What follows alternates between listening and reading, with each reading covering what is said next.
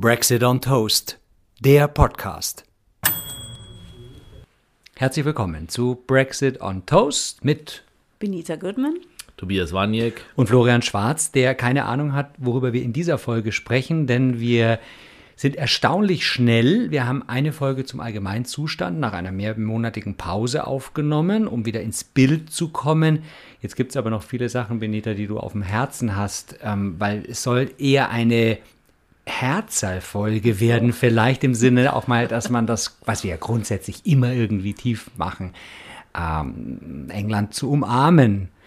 Ja, das stimmt. Und ähm, weil wir schimpfen oder ich schimpfe ja immer so rum und das ist ja wirklich ganz schrecklich und negativ. Wir sollen ja, man soll ja nicht immer rumschimpfen, man soll ja mal Perspektiven aufzeigen. Und Eben, auch, also äh, auch mal, mal ein bisschen lösungsorientiert, Ja, würde also ich es ist sagen. ein Oder? Das ist also, lösungsorientiert. wo kommen wir denn dahin? Immer nur schimpfen kann ja jeder. Muss Das ja ist- ein bisschen Lösungen Ja, anbieten. das ist Ja. wahr. Das ist wahr. Und deswegen haben wir ja das Podcast auch sehr lösungsorientiert in der Hoffnung, dass es den Brexit irgendwann rückgängig macht, weil irgendein Ja. Deutsch sprechender Weil die nicht mehr vorbei können. Die, der Druck von Brexit Ja, der Druck Post wird- ja, so ist so enorm, dass sie auf Ja. internationaler Ebene, Ja. ich glaube, es wird auch auf der Sicherheitskonferenz Das ist jetzt diskutiert. Ja, das ist Ähm, eben, das ist übrigens ein gutes Stichwort, weil ähm, Ja. das ist ja natürlich gerade recht, rechtzeitig noch zur Sicherheitskonferenz, die Ja, jetzt stimmt. wahrscheinlich gleich Ja, äh, um anfängt. den- Ähm, das müssen die nämlich alle noch hören. kommt da Also deswegen, wir müssen uns ein bisschen kommt aus. England jemand? Ja, wollte ich dich fragen. Ich weiß es gar nicht. Also Wahrscheinlich ich- Liz Truss. Heute war nur Herr, Herr Ischinger schon im Radio, der hat, äh, Aber hat es kommen schon dazu gesagt. ziemliche Klopper. Ja, ja, es kommen schon Also- Klopper, aber es wurde jetzt kein Markus äh, Söder hat auch schon auf Instagram gezeigt, dass er Kamala Harris äh, begrüßt hat. Ah, wo? Ja, am Flughafen. Ah ja, Hat sie Ja. Weißwurstfrühstück. Ja, er hat Vom White House. von der Besuchertribüne. Ja, also wenn wir jetzt gleich Ja. in die Sicherheit einsteigen wollen, dann äh, sprechen wir natürlich über die Ukraine und die ja, wirklich extrem bedrückende Situation, in der sich ähm, das Land und eigentlich die ganze Welt da befindet. Ähm, das ist etwas, was ähm, Boris Johnson wiederum relativ zu Pass kommt, weil er sich ähm, in, äh, zu Hause, also ich glaube, hier haben wir das nicht gemerkt und auch sonst in der Welt ist wenig davon gemerkt worden, aber als ganz großer, also Putin-Fertigmacher und Ah. in seine Schrankenweiser ähm, geriert und also er, also Großbritannien sagt den Russen ganz klar, jetzt ist Schluss und das kommt gar nicht in Frage und, und Großbritannien steht sehr hinter der Ukraine. Sie haben auch sofort an die Ukraine Waffen geliefert, da, darauf sind sie sehr stolz. Das ähm, und das ist ja jetzt äh, open to discussion, ist man da dafür oder dagegen und warum machen wir das nicht? Ist das falsch oder richtig? Das, was allerdings ein Fakt ist, dass in der Anglo-Welt die Deutschen gerade ganz schlecht dastehen, eben als, als ganz miserable äh, äh, Appeaser, die sich nicht trauen, irgendwie Putin mal zu zeigen, wo eigentlich Stopp ist und natürlich Nord Stream 2 äh, auch, dass eben das Nord Stream 2 einfach nicht in Frage gestellt wird oder zumindest nicht offen in Frage gestellt wird aus angloamerikanischer Sicht. Ist, äh, wir sind da also ganz schlecht beleumundet. Und das äh, hat Johnson sofort erkannt, eben als, ähm, als Möglichkeit, sich ganz groß äh, auf, die, auf die Brust zu trommeln. Ähm, naja, also Liz Truss war ja in Moskau, das haben wir ja im vorherigen Podcast äh, Mit Biberhut. erwähnt, mit Biberhut. Und Und hat einen schlechten Auftritt, falls jemand die hat vorige einen Folge schlechten nicht. Auftritt. Also sie ist die Außenministerin von Großbritannien seit neuestem. Ich glaube, sie weiß jetzt auch ungefähr auf der Landkarte, wo das Land liegt und so weiter. War dann eben in Russland und Lavrov, äh, der äh, Putins Kromiko für die, für die Geschichtsbewussten Oh, hier. da muss man aber Ähm, schon äh, ganz schön. Der, gut. ja, jetzt Kinder, schaut mal nach. Googelt mal. Äh, Der hat sie also öffentlich total abgekanzelt, muss man sagen. Unmöglich, aber wahrscheinlich hat er sich gedacht, was ist denn das hier für ein Scherz? Und man merkte auch, dass jetzt vor dem großen, globalen, gefährlichen Britannien nicht riesige Angst herrscht in, in Russland. Äh, darauf äh, gibt es noch eine zweite kleine Geschichte, die ich meiner Trusty Twitter-Quelle entnommen habe. Ähm, es gibt einen Defense Minister, der ist Ben Wallace. Der wurde dann nach, Großbrit nach äh, Russland geschickt, um äh, auch eben Gespräche zu halten. Und anscheinend haben die Russen zu ihm gesagt, also es ist einfach eigentlich überhaupt, es hat überhaupt keinen Sinn, mit ihm jetzt zu sprechen und sind raus und sind in ein anderes Meeting, wo sie mit der EU gleich verhandelten. Und Herr Wallace stand so ein bisschen betröppelt in der Gegend rum. Und es ist natürlich auch wahr, ich meine, es ist einfach ein Land. Zwar natürlich ein historisch wichtiges und auch sonst wichtiges Land, aber es ist einfach nicht, es ist nicht ein großer Block, ja. Das heißt, wenn man es jetzt umkehrt, könnte man meinen, Großbritannien äh, müsste auch wieder um Augenhöhe kämpfen in der Welt. Absolut. Absolut, das, das ist natürlich äh, absurd, weil eines der großen Brexiteer-Träume, Versprechen, war ja eben auch, dass Global Britain dann wieder mhm. Wahrscheinlich in imperialer Macht den Globus beschreitet und überall eben, keine Ahnung, benevolenten oder anderen Einfluss nimmt. Aber das haben die anderen eben alle noch nicht so genau gemerkt, dass das jetzt eigentlich so ist. Ja in Großbritannien selber hat es auch noch keiner gemerkt. Oder schon manche, aber Boris Johnson natürlich geht damit auf jeden Fall früh äh, hausieren und, und, äh, und ja, also äh, gerade auch um abzulenken, zum Beispiel von Partygate, das überschnitt sich mhm. nämlich alles so ein bisschen. Ähm, Weil man ist ja eigentlich noch damit beschäftigt, den anderen Teil des Let's Take Back Control ja, äh, ja auch äh, umzusetzen. Ja. Das, das scheint ja auch noch nicht so weit äh, Nee, gar nicht. Und das ist, äh, also deswegen, Taking also Back Control is not happening at all, sozusagen. Ja, schön, das reimt sich auch noch. Stimmt. Ähm, Stimmt. Ja, also sie, äh, ich weiß nicht, also sie haben was sie machen, äh, was oder was ich höre, ist, es wird an einer neuen ähm, so Agricultural Policy gebastelt. Und das ist ja wohl was, wo sich auch viele EU-Freunde einig sind, dass die, dass die die die Landwirtschaftspolitik ja, der EU, ja, die ja, ist ja dass völlig, die ähm, miserabel oder ganz beschissen ist und verschiedene äh, durch die Subventionen aus allen möglichen Gründen, mhm. Subventionen, umwelttechnisch, aus vielen Dingen anscheinend. Da will England Komplette Katastrophe. Oder, oder eine Blaupause liefern? Könnte, also das würde man ja sagen, das wäre doch zum Beispiel vielleicht wirklich eine tolle Folge des Brexit, wenn man schaffen würde, da was Neues, mal einen neuen Approach zu finden, ja. Mhm. Und ich glaube, da, da weit, das ist noch nicht fertig und da, ich kenne mich da auch überhaupt nicht aus. Also ich lese manchmal drüber, dass es vielversprechend ist und manche, manche schreiben, es ist totaler Mist.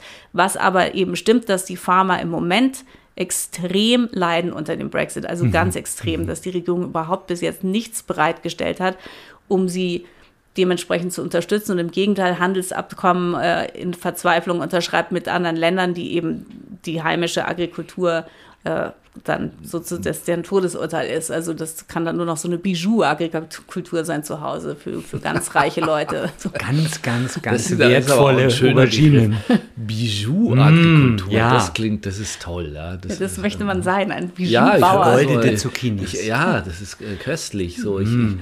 ich, ich esse so vom, vom Bijou-Feld, wo dann so, so jemand in so einem in so, so einem Ledergewirr. Lederwams. Ja, so, mit so einem Wams, der aber immer so sonnendurchflutet, so von hinten mhm. mit Weichzeichner.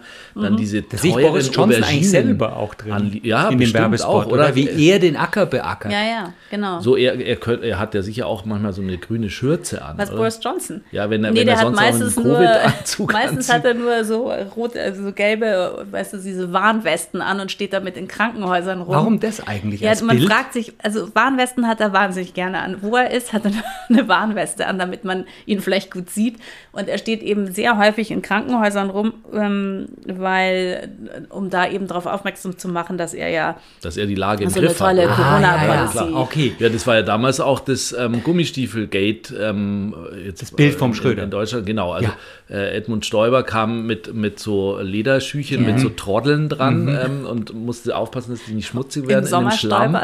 Und im Sommerstäuber und, und, und während Gerd schon längst mit irgendwie kniehohen Gummistiefeln auf dem Deich stand ja. und äh, mhm. die, die Truppen kommandiert hat. Ja. Ähm, ja, also das, das macht also schon was Bilder. her, sowas. Ja, Bilder. Bilder. Und das ist nämlich etwas, was die, also die Tories, es ist auch jetzt eben Partygeld, wie wir ja schon sagten, was ja wirklich sehr an Fahrt aufgenommen hatte in der Zeit und Boris Johnson wirklich in Bedrängnis brachte. Und dann hat er natürlich immer seine Gefolgsleute und verschiedene Minister in die Presse geschickt, um eben ihn zu verteidigen und zu sagen, nein, nein. Und äh, der Premierminister, der hat noch nie Champagner getrunken und, der, und wir haben vollstes Vertrauen und er arbeitet immer und so weiter.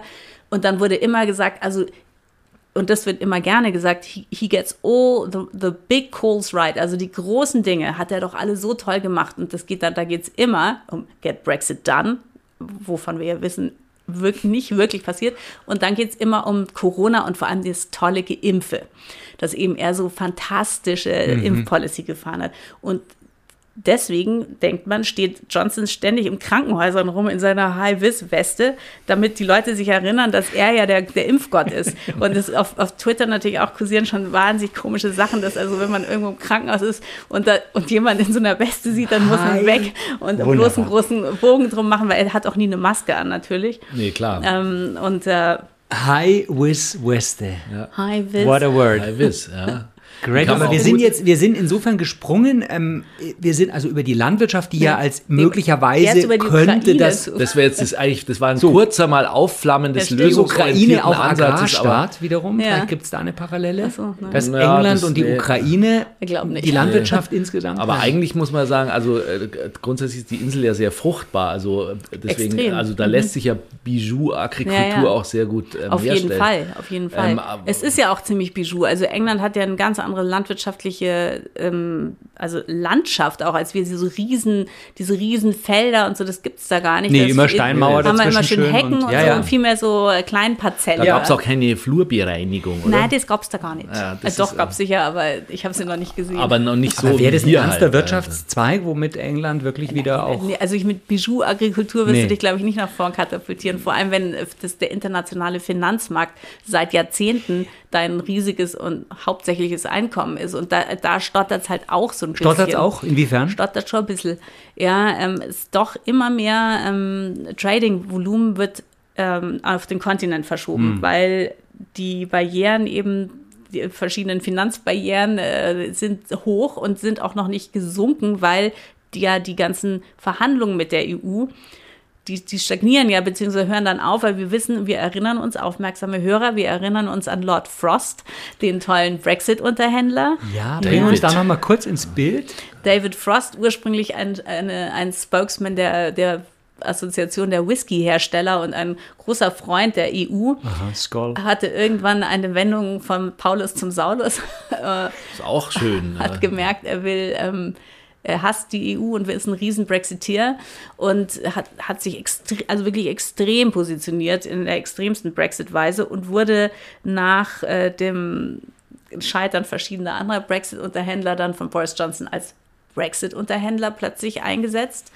Ähm, er ging nach Brüssel, hat dort alle nachhaltig verärgert und unmöglichst, also sich schlecht benommen, und äh, unmögliche Forderungen gestellt, die, von denen er schon wusste, die können, die werden, wird die EU niemals äh, erfüllen können. Und ist dann also mit, mit möglichst großem Gepolter und Getöse zurückgetreten von seinem Job, weil er sagte, also das geht gar nicht. Boris Johnson hat ja überhaupt nicht den härtesten und richtigen Brexit im Sinn. So kann er das nicht verhandeln. Das ist also und alle haben sich gedacht, okay, ähm, was soll das jetzt? Natürlich ist er zurück, weil er gemerkt hat, oder das wusste er vielleicht auch schon vorher, dass er das, was er ankündigt, sowieso nicht verhandeln kann.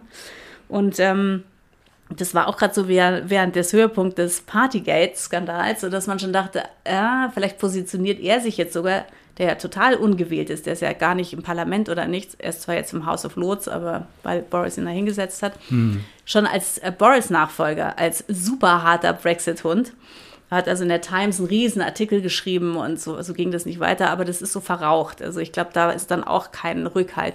Jedenfalls war dann dieser Brexit-Negotiator, dieser Posten ja auch unbesetzt. Ein paar Wochen. Ja, also was. Hat man es gemerkt?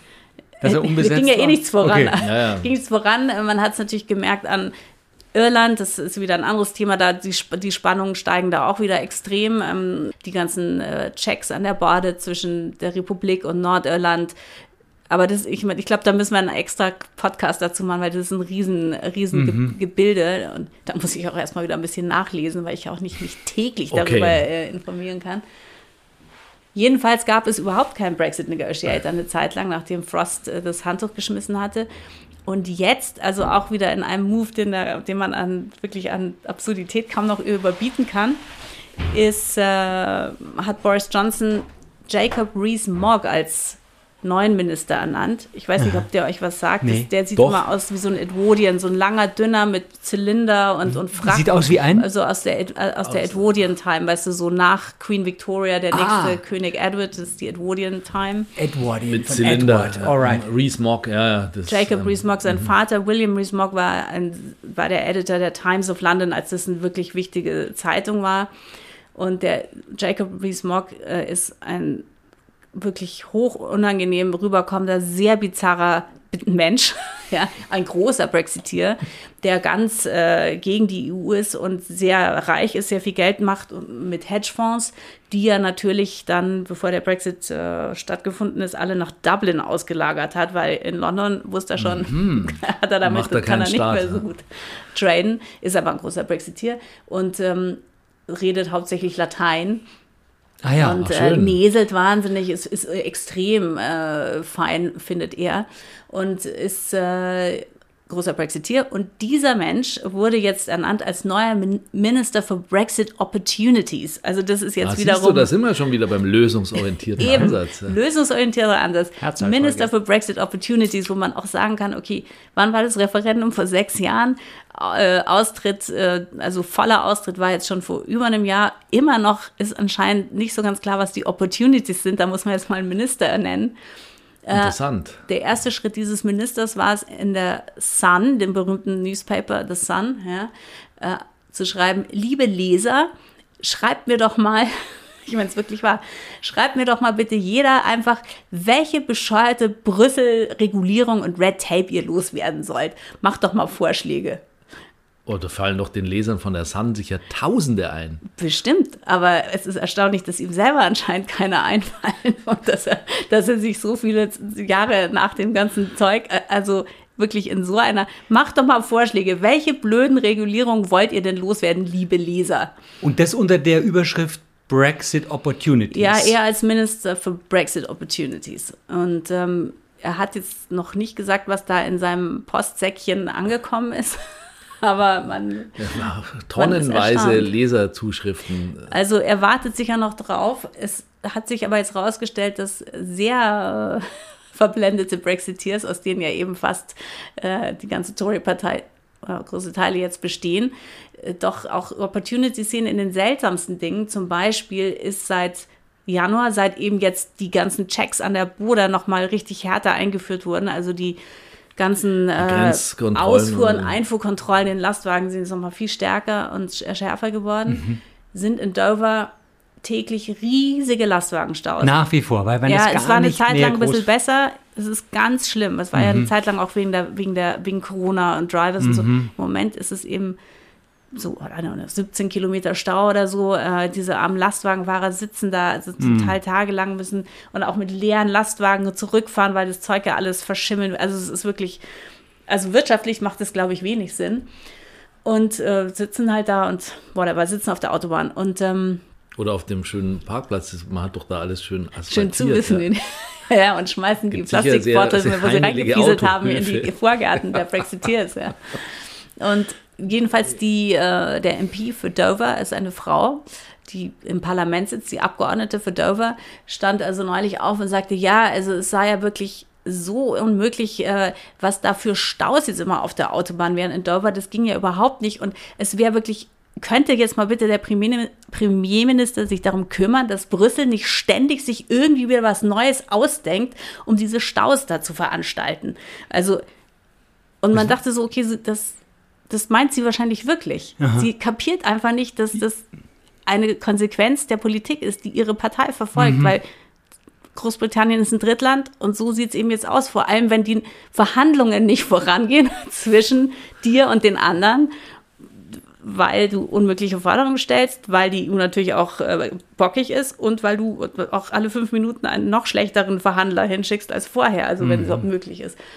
Das war aber, man hat das Gefühl, die ist wirklich überzeugt davon. In Brüssel sitzen jetzt gerade Leute, die sich jeden Tag was Neues ausdenken, um da diese Staus. Zu England zu gängeln, ja. ja, ja. Gleichzeitig hat sie aber gesagt, ganz tolle Brexit-Opportunity und wie herrlich das jetzt ist.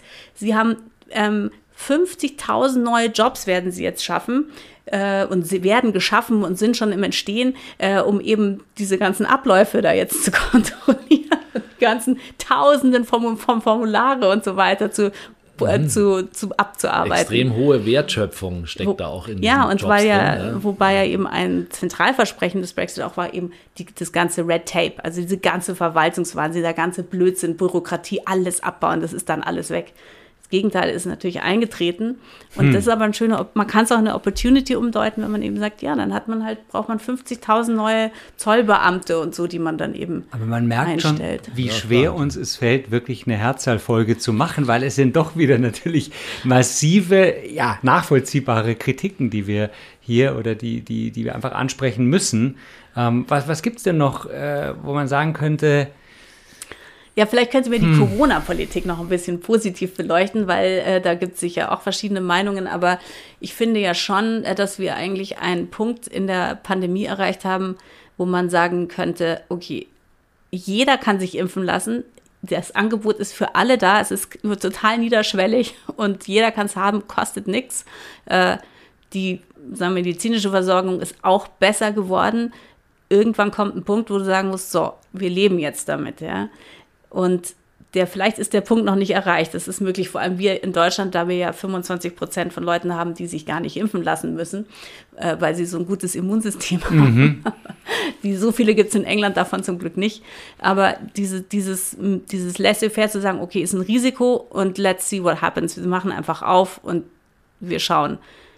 Das hat vielleicht schon schon was Positives liegt natürlich nicht am Brexit, weil das hätten sie auch ohne den Brexit ja, ja. machen können, wie sie möchten. Ja. Und es äh, gibt auch andere EU-Staaten, die das jetzt auch machen. Ja, ja, die haben natürlich vielleicht in Krankenhäusern nicht irgendwie sechs Millionen Leute auf der Warteliste wie in England, aber das ist nochmal ein anderes Thema. Das, so diesen, dieses, und das ist auch was Englisches, was mir eben eigentlich gefällt, so dieses, die Möglichkeiten. Also ich, äh, es ist immer alles es ist alles möglich und es ist viel mehr Optimismus. Und mhm. natürlich ist es auch vielleicht Naivität oder, oder wir können es auch Oberflächlichkeit nennen oder sonst was, aber es ist einfach ein positives Ding, okay, das ist irgendwie scheiße, aber das wird schon wieder oder wir, wir uns wird dann schon was einfallen, ja. Und hier, ich meine, wir, wir machen uns irgendwie in die Hose wegen jedem Schmarrn und es wird also gar nichts mehr entschieden und keiner traut sich irgendwas zu sagen.